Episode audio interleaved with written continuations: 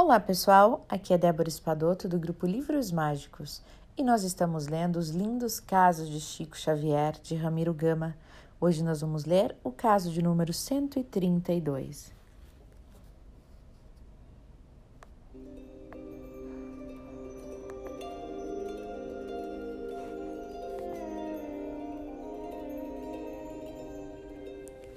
Dinheiro ganho e dinheiro gasto.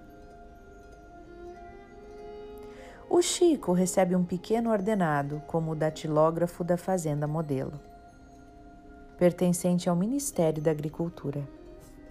Mesmo assim, afirma-nos que o seu salário é demais para ele, que recebe além do que merece.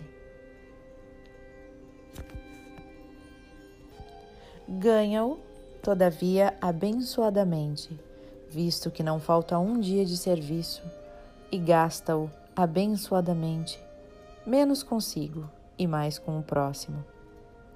Veste-se pobremente e alimenta-se pouco. Recebe por semana umas quinhentas cartas pedindo-lhe receita. E destas, muitas vêm sem o selo para a resposta. E o pobre médium tira do seu pequeno salário a importância dos selos. Antigamente, o selo de uma carta custava 30 centavos e hoje custa 50.